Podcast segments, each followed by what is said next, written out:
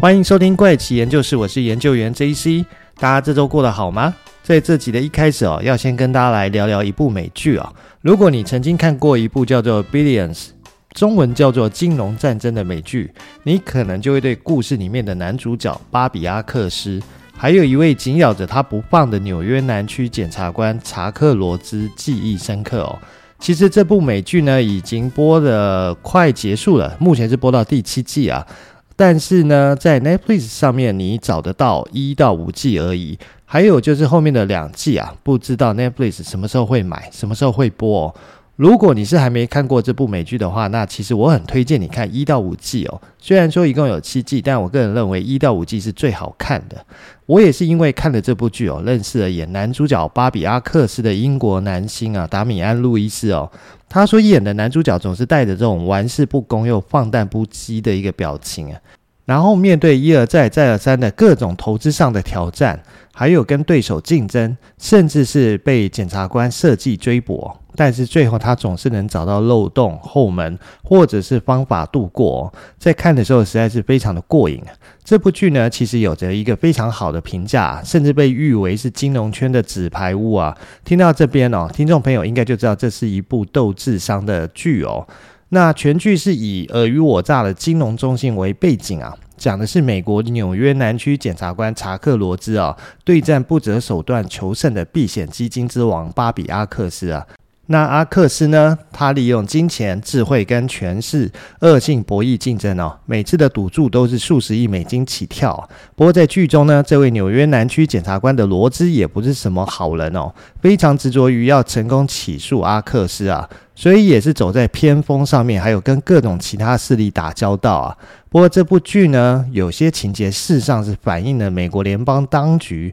在现实生活中对金融犯罪的起诉啊。灵感来自二零零九年到二零一七年啊，美国纽约南区的检察官普利特巴拉拉进行的调查。刚刚提到剧中的检察官查克罗兹啊，就是以他为原型。至于男主角巴比阿克斯在现实中对应的原型哦，就是华尔街对冲基金巨鳄，也就是 SAC 的创办人 Stephen Cohen，那我们就叫他 Stephen 克恩吧。今天呢，要跟大家分享的其实就是关于 Stephen 克恩的故事哦。不过，如果大家对上面提到的美剧《金融战争》也有兴趣的话，欢迎去 Netflix 收看一到五季的故事情节哦。关于这个华尔街金融巨鳄啊，克恩最有名的就是在二零一三年十一月四号啊，由美国司法部宣布啊，亿万富豪克恩啊旗下的对冲基金公司啊萨克资本顾问啊，下面我会简称为萨克资本。已经同意承认内线交易的刑事控诉啊，并且愿意缴纳十八亿美元哦，约二零一一年的台币五百二十九亿元的天价和解金啊，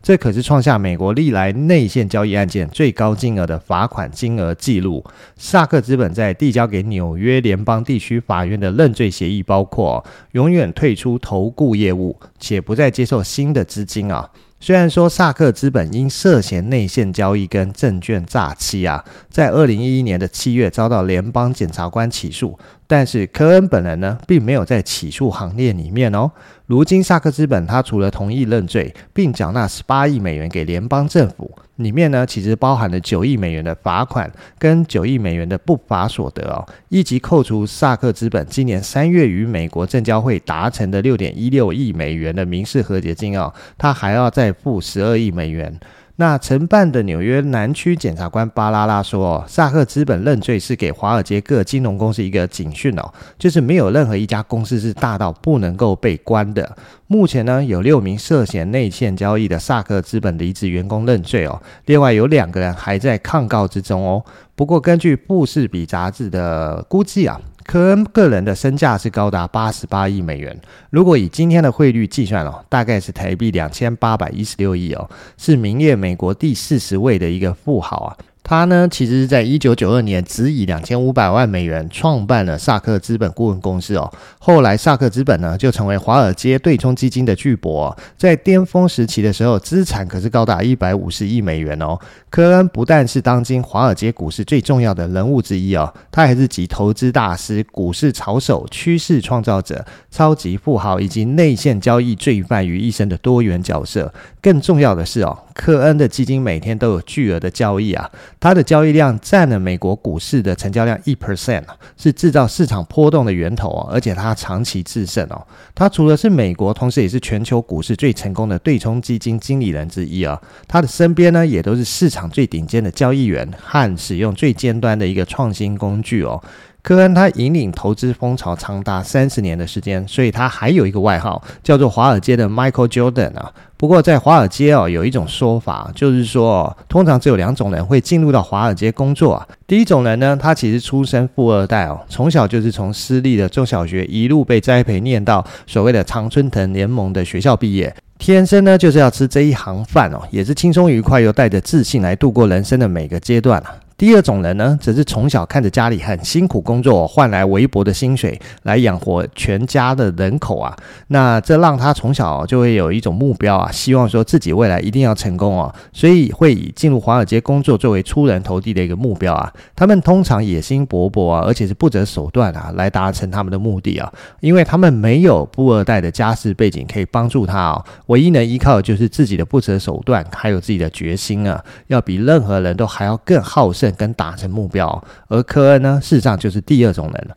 因为科恩呢，他是出生在一九五六年，在纽约郊区长岛的一个普通犹太家庭啊。父亲是服装零售公司的管理人员，那母亲呢是一位钢琴教师。那科恩在家里啊，其实是有八个孩子哦，他是排行第三个孩子。然后科恩在上中学的时候，突然发现了自己的兴趣哦，那就是德州扑克啊。因为在高中的时候，他就开始参加所谓的扑克锦标赛哦，并且称赞打牌让他学习如何承受风险哦跟压力啊。科恩说呢，一开始啊，他会轮流在朋友的家中玩牌啊，那从早到晚都在玩哦。那科恩从二零一零年的六月接受所谓的《浮华世界》杂志采访时回忆到，一开始他的赌注只有二十五美分哦，那或者是五十美分，之后开始升到五美元、十美元，甚至是二十美元哦。到了十年级的时候，也就是高一啊，一个晚上的输赢就可以在上千美元。所以在十一年级开始哦，科恩已经通过打牌赚到很多钱哦。大多数一个晚上他就可以赢五百到一千美元的一个金额啊。科恩发现哦，这比他在超市找到的打工赚的钱还要多很多，而且好赚很多。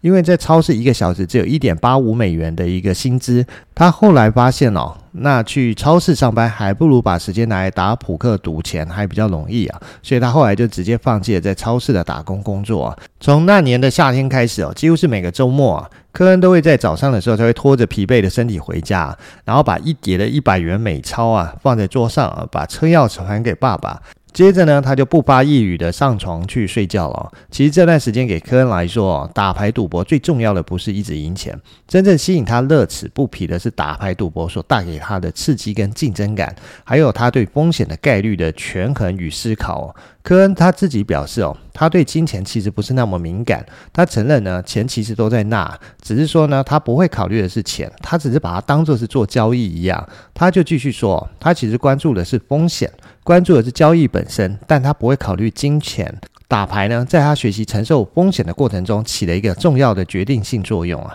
而从高一迷上打牌，高二开始每个周末靠打牌赌博来补贴家用的科恩哦，在凭借着个人的天赋哦，他在高中毕业后竟然考上了华顿商学院哦。如果你曾经听过研究员的第一百四十二集，节目名称是他不是人生胜利组，而是史上最厉害的诈欺犯那一集的话，就会听到我在里面曾经介绍到，目前还潜逃海外的马来西亚诈欺犯刘特佐，后来选择去美国宾州的华顿商学院就读哦，而刘。特佐选择进入华顿商学院就读的原因，就是因为华顿商学院被公认是世界顶级机构的商业教育之一啊。因为华顿商学院每年收到来自学术以及商业界哦极高的声誉哦。根据布比斯的统计哦。约百分之九十的金融业亿万富翁的学位哦，都是来自三所常春藤联盟里面的名校，分别有华顿商学院、哈佛商学院以及哥伦比亚大学商学院。但是其中呢，华顿商学院的校友就占了绝大部分。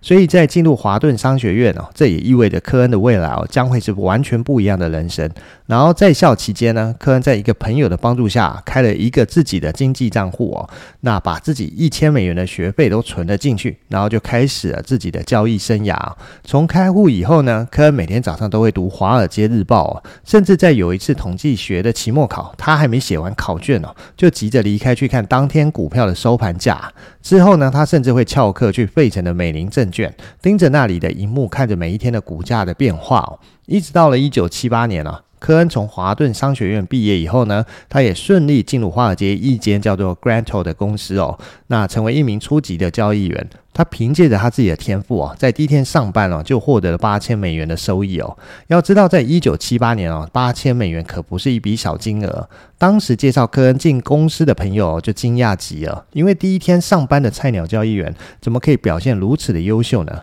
能够精准的选对股票来进行交易呢？由于科恩的表现太出色了，所以科恩很快就有机会哦，自己组建一个团队来领导他们。而科恩自己呢，也非常的享受下注跟赚钱的过程。他的同事后来也发现哦，科恩他其实非常的冷静哦，因为他从来不会因为市场上的行情剧烈变化来影响他的情绪哦，更不会因为心情紧张而匆忙做出清仓的决定哦。基本上呢，科恩就是喜怒不形于色的一个人哦。这种人哦，通常在打麻将、打牌的时候，就是最可怕的那一位，因为你永远不知道他手上拿的是一手好牌还是一手烂牌。当时，Granta 公司呢，给交易员的奖金哦，其实也不错哦，是从他的获利里面分了六十 percent 给交易员，所以科恩呢，他在第一年就赚到了十万美元的一个金额。到了第二年，甚至是直接翻了到一百万美元的一个金额哦。那在他二十五岁的时候，即便是那一年是市场非常平淡的一年，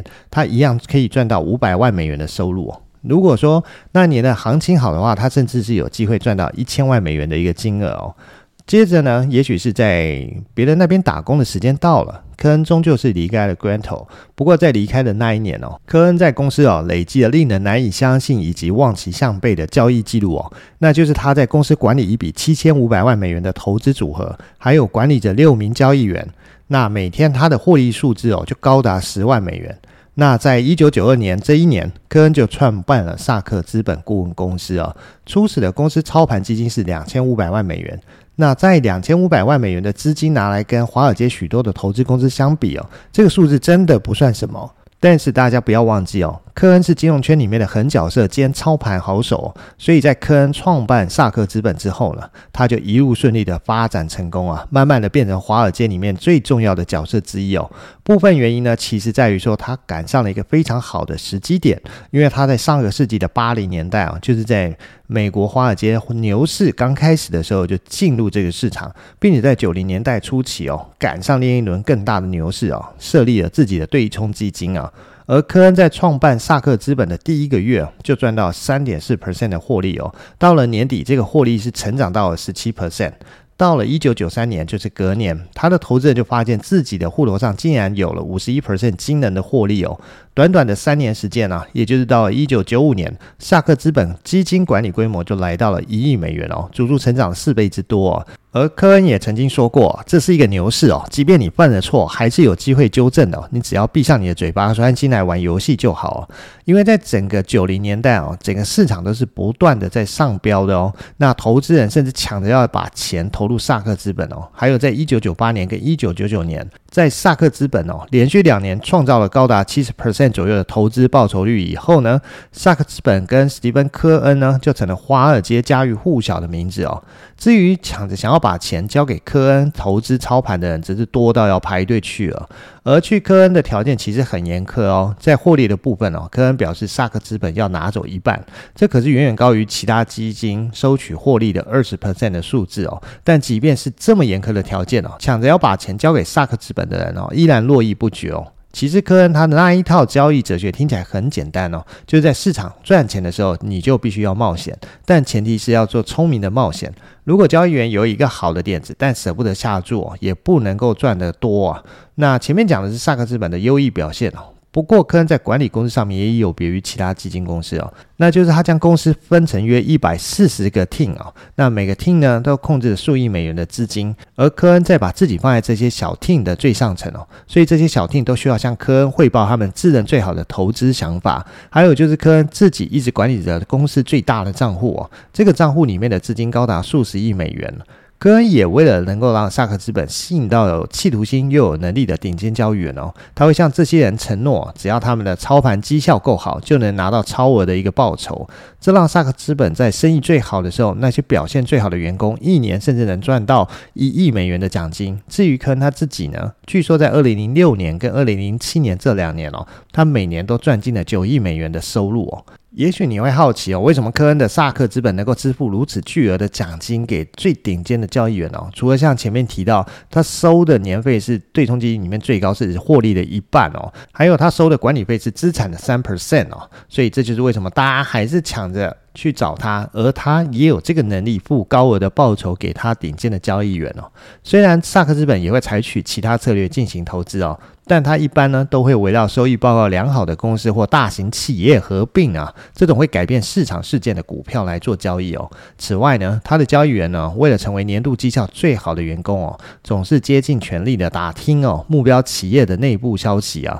所以市场总在流传，萨克资本经常逾越界限啊，利用机密的企业讯息来进行交易啊。所以在华尔街的交易中呢，科恩是以一个贪婪的市场资讯收集者而闻名，所有的人呢包。括括分析师、投资者，甚至是交易员哦，都会打电话进来向他提供所谓的讯息啊。作为资讯套利交易的信徒哦，科恩在某种程度上啊，依据每天在华尔街流传的成千上万条资讯进行交易啊。为了得到这些资讯，获得竞争优势哦，科恩资本的员工常会不择手段哦。在科恩的管理下，萨克资本仿佛投资顾问公司之间的间谍机构啊。科恩曾向银行支付了巨额的费用来换取他内部的资讯啊。华尔街日报在二零一六六年就曾经报道说，萨克资本进行的每一股交易哦，平均会向经纪公司支付一美分哦，累积起来，萨克资本一年哦会向券商支付四亿美元的佣金。因此呢，萨克资本也成为华尔街券商抢破头的一个大客户哦。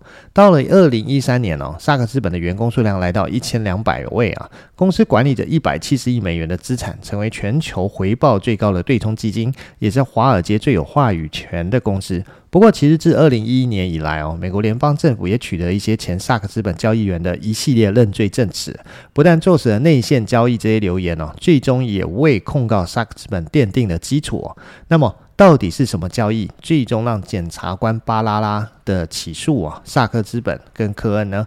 不过话说，二零零六年到二零零八年之间呢，萨克资本从三场知名的交易中取得内线交易啊，总共赚进了三点五亿美元的获利哦。而这三件交易分别是戴尔案、伊莲与惠氏案以及辉达案。其中辉达案的线人呢，叫做焦婉莹啊，他是台湾培养出来的一位科技精英啊。拥有斯坦福大学统计学硕士的学位，还曾经在台积电任职，还有在辉达也任职过。但是呢，也因为焦婉莹所提供的资料啊，让萨克资本终于正式成为被 FDI 调查案件的主要对象。最终在二零一三年，焦婉莹等人被定罪，可是科恩却全身而退，没有被定罪。那么这又是怎么一回事呢？这个故事呢，时间就要先回到二零零七年那一年哦。在那一年呢，一位叫做马修马托马的印度员工入职萨克资本哦。他通过各种手段找到了神经学方面的专家吉尔曼博士哦。那透过各种手段呢，也让吉尔曼博士向马托马透露，伊莲跟惠氏两家上市公司哦，正在联合开发一款治愈阿兹海默症哦，也就是俗称老年痴呆症的新药。而这款新药呢，很快就会通过 FDA 的认证，可以上市哦。吉尔曼博士本人就是负责这款新药临床实验评价的。知道消息之后，马托马让科恩重仓两家公司的股票啊，果然很快要通过 FDA 二期认证的消息就被公布出来，两家公司的股价因此大涨哦，而科恩也因此大赚一笔哦。华尔街看到科恩敢如此重仓哦，认定他一定是提前拿到了三期试验的结果，所以大家都纷纷跟进买入哦。公司的股价持续走高啊，只是说谁都没有想到啊，这一次科恩竟然把整个华尔街都耍了。三期结果公布的前两周呢，马托马又找到吉尔曼博士哦，不断的追问三期实验的进展哦。那吉尔曼博士后来对马托马透露啊，这款新药有很多副作用，而且看起来目前只对一小部分的亚洲人有效。一得知这个结果之后呢，马托马心想完蛋了，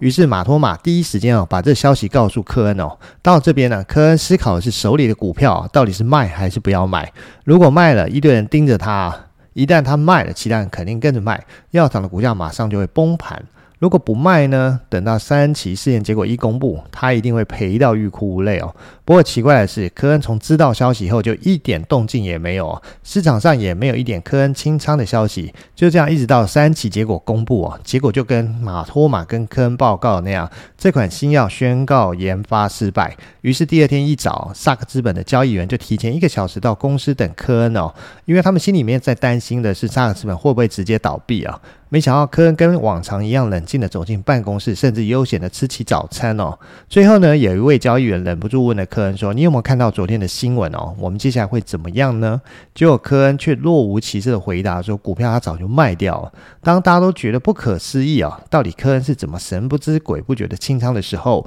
才发现原来美国股市有一种交易模式叫做盘后交易。也就是可以在正常交易时间以外进行的不透明交易哦。这种交易呢，不但不会展示买卖的盘价，也不会向公众披露报价人身份跟执行交易的详情，交易者无法知道其他人的一个挂单资讯哦。科恩呢，就是利用盘后交易哦，抛售了一千零五十万股的伊莲股票，跟所有手上汇市的股票。更让人惊讶的是哦，他还反手做空伊莲四百五十万股哦。那这波操作又让科恩赚进了二点七六亿美元哦。不过在这个时候的科恩还不知道哦，他已经被 FBI 盯上哦。就在二零一一年的十一月哦，FBI 带走伊莲和汇市案的关键人物马托马。尽管检察官手上已经有焦婉莹跟马托马的证词哦，但科恩做的事哦，一向都都有留一手。像是在最初盘算要以取得的内线交易来进行交易时，科恩就已经聘请了金融法务上的专家团队来做好法律上的防御措施哦。而萨克资本的法规事务部哦，就想出一套严格的发信格式来保护科恩，避免他收到了明确非公开资讯哦。举例来讲，当交易员要跟科恩报一个交易目标，要不要进行投资的时候，是需要汇报一个确信的评分等级，而这个评分呢，是从一到十分哦，这代表着交易员自己有多确信自己报告的目标可以成真，而十分呢，就代表能够绝对成真哦。科恩一直都是靠这样的 email 信件沟通来规避非法行为，而在这次的事件上哦，最后科恩也和政府达成了和解哦，他愿意认罪并支付十八亿美元的罚款哦，并且关闭萨克资本来脱罪哦。而当初呢，在进行伊莲与汇市共同研发新药的一个投资标的上啊、哦。马托马呢，对科恩的一个新建沟通，就是以十分来进行沟通的。当时呢，科恩还反问他：“你确定他是十分？”那马托马还是表示说他确信是十分，所以在这个缘故下才会进行投资。可是到最后面发现原来结果不是这样的时候，那这个时候他们其实是完美的避开有任何可以留下把柄的一个沟通内容啊。所以呢，在二零一三年的十一月啊，最终的一个审判结果是马托马被判了九年的监禁哦。不过奇怪的是，马托马其实是有机会可以透过作证前老板有罪来换更轻的刑责哦。不过他本人却拒绝了这场审判呢。科恩本人甚至连出庭都没有出庭哦。所以可以想象得到的是，应该是科恩给了马托马不少的好处哦，让他宁愿去做这九年的牢，也不愿意出卖老板来换更轻的一个刑责哦。所以就在科恩关掉萨克资本之后呢，他没多久就另起炉灶成立了点七十二资产管理哦。近几年呢，都专注在生物科技哦。截至二零二零年底哦，点七二管理公司已经管理了将近一百九十亿美元的资产，比当初的萨克资本还要更高哦。而科恩个人的财富净值啊，也来到一百三十亿美元的一个金额啊。所以呢，这一位金融界的巨鳄啊，其实 FBI 盯了他十年了，最终还是拿他没办法。还是被他全身而退哦，那没有抓到他任何的把柄跟起诉的机会啊。好，那这集的节目时间也差不多了，我们就先聊到这了，我们下集再见了，拜拜。